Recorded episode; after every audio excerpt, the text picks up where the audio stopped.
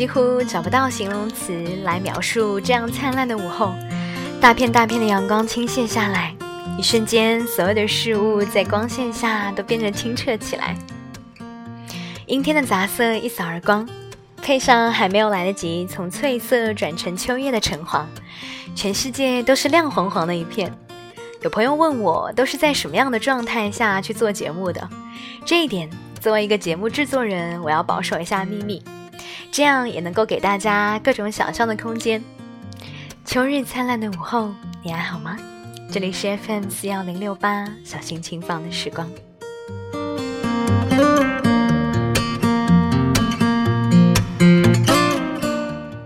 其实我觉得今天的这期节目可能更加适合在晚间去做，因为我要聊的这件事，通常情况下在晚上出现的比较多。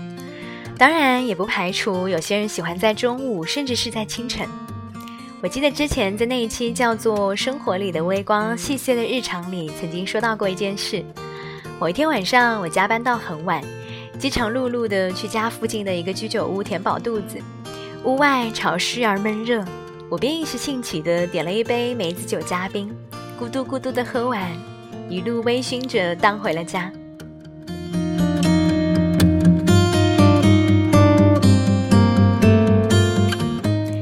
这周的几天我过得很糟糕，工作上面一堆杂乱无章的事情要处理，磨灭了我最后一点耐心。白天就好像是一个火药桶，一点就炸，对谁都用吼的。快下班，疲倦的坐在工位上。心想不行，晚上要去好好的喝一杯，怒气什么的等到了那边再发出来吧。于是我特意让店家温了梅子酒，就是想体会一下那股冲劲儿。梅子酒被热了一下以后，酒劲上来的特别快，不一会儿就开始微醺。本来想着借着酒劲儿把心中的怨气全部发泄一下，四五杯下肚，哎，刚才要干嘛来着？居然通通都忘了精光，脑子里面根本就转不动，索性就不费心去想了。眼前全都是烤得刚好的鳕鱼和清凉的盐水毛豆，看着手边摇晃的杯子里面的梅子酒，就心想，不如就做一期关于酒的节目吧。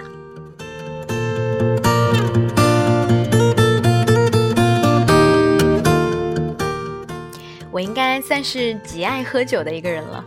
每次吃晚饭，不论是在家还是在外面，是一个人还是和一帮朋友一起，点好了菜，饭菜上桌没有酒，总会觉得少了点什么。到现在为止，应该除了白酒之外，其他的都或多或少的喝过。酒喝多了，人应该都会有自己的偏好，冰皮一定要搭配着大排档的烤串。大口大口的下肚，才对得起满桌的在火里来回炙烤的食材和热热闹闹的气氛。吃生鱼片、刺身之类的，一定要喝温过的清酒，热而微烈的口感，暖烘烘的经过喉咙，一下子把胃也暖开。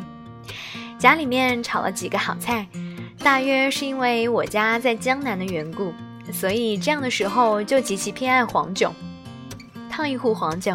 放几片姜丝，配着糟卤的小菜，一小口一小口的抿，慢慢悠悠的吃。就算外面再冷，不时的起身烫酒，居然彻夜的聊天也不会嫌冷。我喜欢喝酒这件事儿，大概是遗传的，从外婆一直到我妈，只要是好酒就来者不拒。通常是喝了半晌，其他人都满脸通红，胡话连篇。只见我妈和我外婆面不改色，照样起身烧酒、烧菜倒酒，思路依旧清晰的很。喝酒的这些年，我自认为也是酒品不错，几乎很少喝醉过。喝的越是上头，越是微醺，我的话匣子打得越是开。我出门远行，常常喜欢住青旅客栈，因为人多又热闹。大家从四海八荒的聚到一起，来点酒就是完美了。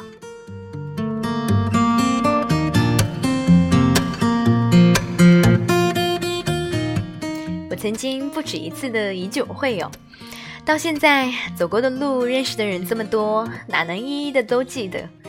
唯有那些一起喝过酒的人，说过的胡话，借着酒劲儿一起唱过的歌，我通通都记得。外面寒风凛冽，皓月当空，屋内壁炉里烧的柴火，把屋子的墙壁和每个人的脸都映得通红。大家你一句我一句的说，你一首我一首的唱，推杯换盏，把酒言欢，时间都踮起脚尖，舍不得走。聊得正欢，只听到不知谁说了一句：“老板，再来一杯。”便知道，故事距离结局还有很远很远。我们还有的是佐料和食材，继续把它写下去。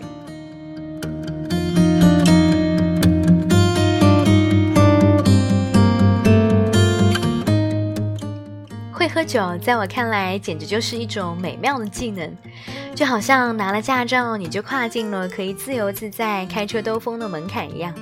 会喝酒，酒品好，就好像跨进了走江湖的门槛。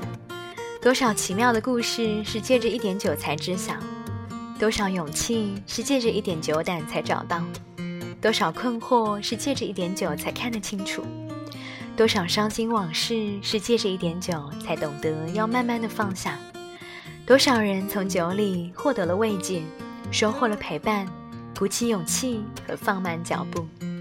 我们都不是被上天宠爱的小孩，但幸好我们还有这个，教会我们相聚的可贵，教会我们别离的无常，教会我们得到了就好好的去庆祝，失去了就好好的祭奠。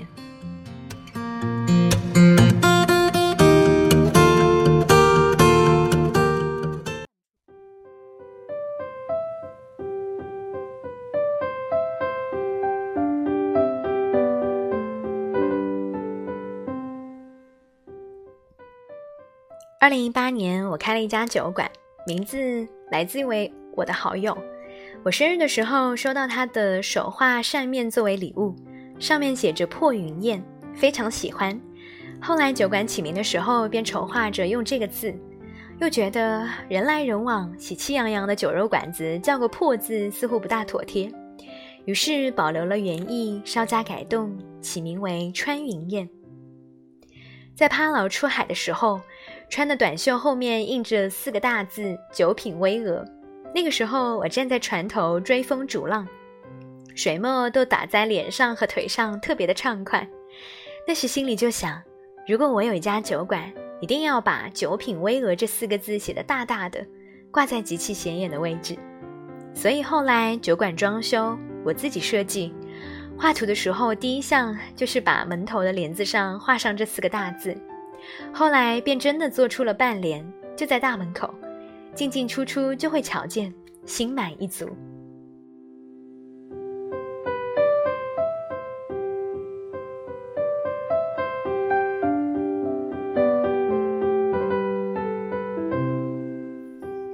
大概是六年前了吧，我在阿姆斯特丹误打误撞进过一家酒吧。这里的菜单非常的简单，只有汉堡、鸡翅和洋葱圈，酒单却很丰富。本来是冲着吃饭去的，因为门口实在平易近人，就觉得应该是家小餐厅。嗯，进去了才知道原来是家酒吧。可是进来了并没有再出去的道理，索性坐下来。那个年月中，我还并不擅长喝酒，但本着碰上既是缘分的心态，还是点了一杯龙舌兰，外加一个汉堡。那个汉堡体型巨大，大约和我的脸盘子差不多面积，我只得摊开它，当成面包上堆了一堆的菜和肉这样的食物来吃。店中的老沙发都脱了皮，桌子也是被磨得非常的光亮，老地板上的划痕也很陈旧，像是也在这十字街头的位置经年累月了很久了。这小店一共四张桌子，吧台边四把高凳。除了我们，还有两桌的客人都在吃这个庞大的汉堡。荷兰人都很高大，椅子与巴凳都不合我的身材，所以我们选择了老沙发的位置。其中有两个男人正在喝啤酒，是喜力，都是一瓶啤酒加一个冰杯那样端上来的。他们就自顾自的聊天。老板在看足球，另外一桌坐了一个女人，像是在等人的样子。因为各有各的事情，所以气氛很舒适。没有人盯住别人在做什么，便是躺下了也引不起其他人的注意。从那会儿，喝了一杯就回去，我就写下了想开一家小酒馆这样的念头。后来穿云燕看起来，有人翻出了多年前这一条，说梦想竟然实现了，连我自己都吓了一跳，这是怎么回事？我竟然然圆了一桩如此不着边际的愿望。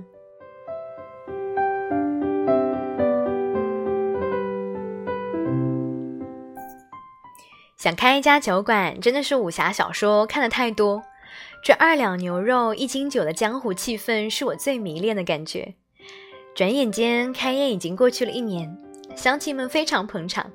除了原本就来支持我的朋友外，还有一大帮子形形色色的食客老主顾。这酒馆都是他们，都是他照应的，所以劳心劳力的都是他在前头冲锋陷阵。我就真的成了这方江湖里面自由来去的闲人。我们的酒馆只做晚上，傍晚五点到半夜十二点，算是深夜排档。说是十二点收，多数时间都会到夜里两三点。我和他聊起来，他说的最多的就是开了酒馆，见到了各路的神仙。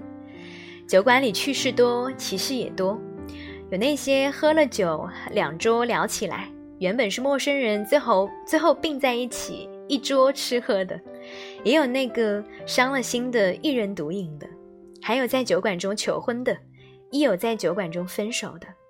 虽说装修是按照唐宋风格走，但音乐却均是爵士，也可以说是混搭，实则是偏要把私人喜欢的都搁进去才觉得足够。我们在家中把喜欢的爵士乐都归进歌单，就隐隐约约的在酒馆里放着，人声嘈杂里。全当是一个背景乐，爵士乐讲究一个即兴，真是想日后当真有一个乐队在那边随意的演奏才更完美。说给他听，他哈哈的笑，那岂不是更不伦不类了？想象一下，一边炭火烤着肉，一边喝着我们自己的精酿啤酒，一边听着爵士乐队的演奏，真是活泼又生动。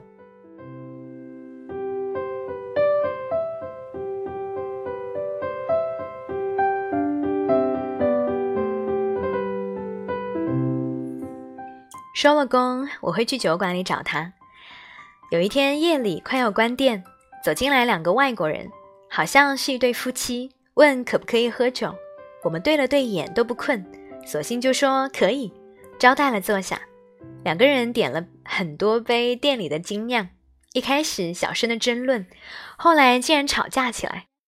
店里原本就是我们四个人，不想听也非得听进去，是正常的夫妻吵架。没有什么真正的过节，不过就是一些全世界通用的琐碎理由。我们俩坐在吧台里听歌，反正也没有别的客人，任由他们解决内部的矛盾。可爱的是，不管吵得多凶多激烈，回头要酒的时候总是极其有礼貌，声音转瞬就变得格外的温柔，忍不住的想笑。这样吵着喝了许多杯，酒一上来，气氛也缓和了少许。我们看了看时钟，真的已经太晚了。于是过去提醒说：“非常抱歉，我们非得打烊不可。”两个人也并不拖延，一边起来表示不好意思，一边收拾东西。那个男人来吧台结账，看到我们在看篮球，拉开外衣，露出球衣背心，说他是任职的篮球教练，不由分说的脱下来递给我们，说当做是初次见面的礼物了。进而又问能不能再打一杯酒带着回去喝，明日再将杯子返还。这气氛实在是自在，于是打满了递过去。那女人极其有修养的和我们道别后，白了先生一眼，嘟囔了一句：“快点跟上来啊！”便甩着背包吧嗒吧嗒的走了。男人只得朝我们苦摊手苦笑，快步的追了上去。很快，整个店里都安静下来。只有那好音乐仍在播放着。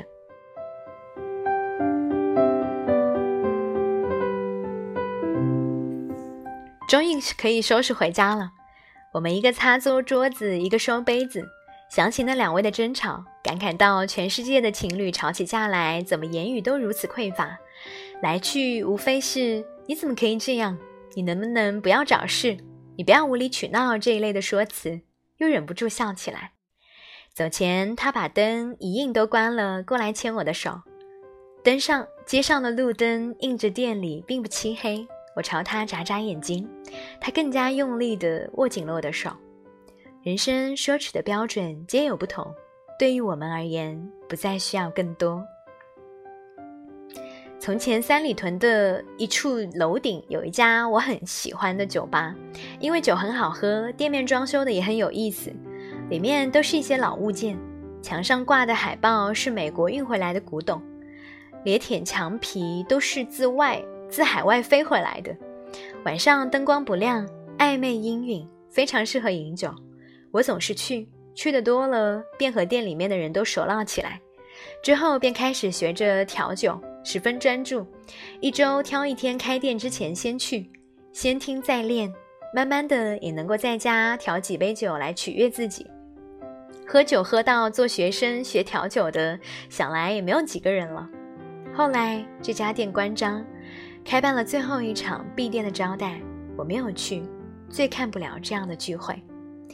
这心里约等于是到了今日，我仍旧不敢去看《老友记》的最后一集一样。虽然算是成年人的幼稚，但是多么的希望有爱之处能够永存。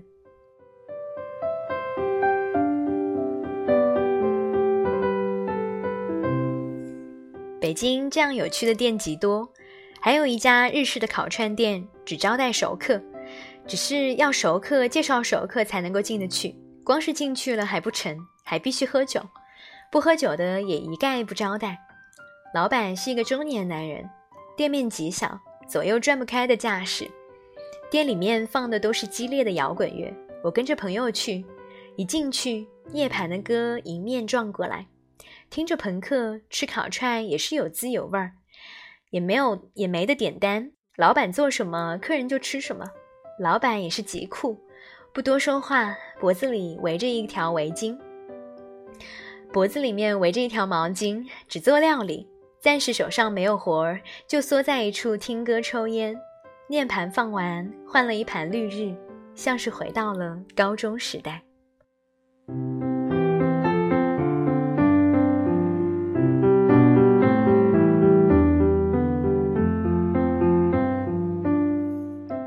我常常去我的小酒馆里面工作，就坐在吧台上，戴着耳机，只管做我自己的活儿。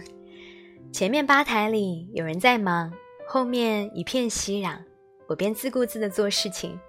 有时候感到疲倦，摘下耳机，人声、碰杯声、音乐声，各种嬉笑怒骂一并涌入耳内，顿时被这市井酒肉馆子里的江湖人情味儿包裹。我也爱在吧台里面打酒，这样一杯一杯的打酒过程。常常把我从想入非非的云端拉回踏实的地面上，迎来送往。做酒馆老板娘的时候，真是恨不得在腰间扎一条粗布的腰带，头上捆一把朝天灸。我的夫君也是隐于市的大侠，宝剑就藏在厨房里，随时都可以陪我浪迹天涯。